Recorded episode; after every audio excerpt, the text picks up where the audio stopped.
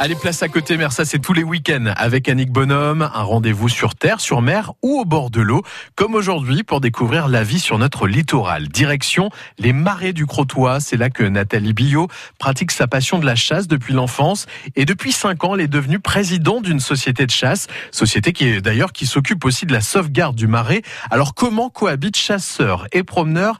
Ce n'est pas tous les jours facile, Nathalie. En période de chasse, donc euh, que le gros gibier, les gens se permettent de rentrer dans le marais. On tire à balle, hein, euh, c'est dangereux quoi. Donc euh, même vis-à-vis de la commune, hein, on fait notre nécessaire. Même la commune hein, le fait. Mais ce qu'il y a, c'est qu'on est toujours embêté. Il y a toujours des gens qui s'introduisent.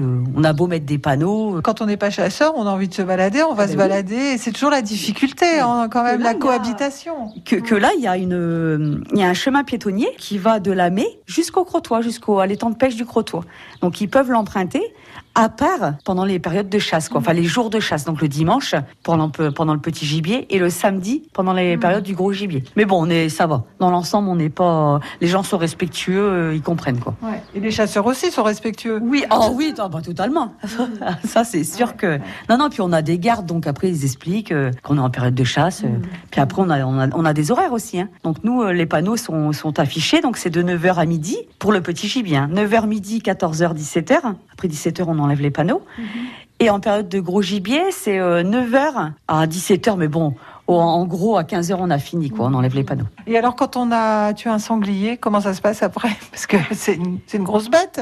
Ah oui, donc on le bague, déjà. On n'a pas le droit de déplacer un gibier sans le baguer. Et après, à la fin de chasse, on le, dépouille et puis euh, il y a le partage, partage de fait. La traque d'un sanglier, ça se fait comment? Avec des chiens et des rabatteurs. Donc on rabat en fait. Puis bah, dès que le gibier sort, euh, il y a un tireur. Ah, je vous le dis pas, hein, c'est très très très très difficile quand même de tirer un sanglier. Hein. Au Crotoy, il y a beaucoup de gens qui loupent quand même.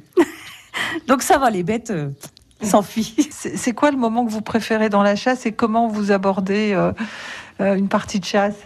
Pour moi, c'est le plaisir de voir mon chien travailler. Pour moi, hein, je suis chasseuse, pourtant je, je chasse, j'ai mon permis.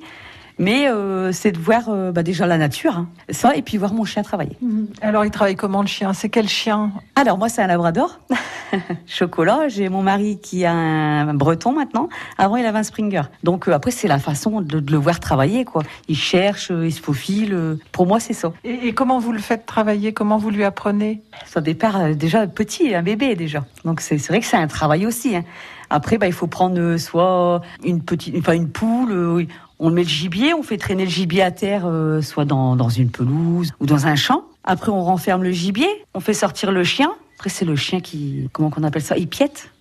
il cherche un petit peu. Et puis bah, après, c'est l'instinct. De toute façon, le chien, il a l'instinct de chasser. Hein. Donc c'est lui qui repère. Euh, voilà, c'est, c'est lui, en fait, bah voilà, s'il n'est pas là, le, si on n'a pas notre animal, euh, on tue rien. Nathalie Billot, présidente d'une société de chasse au Crotoy. Vous pouvez bien sûr écouter Côté Mer sur FranceBleu.fr.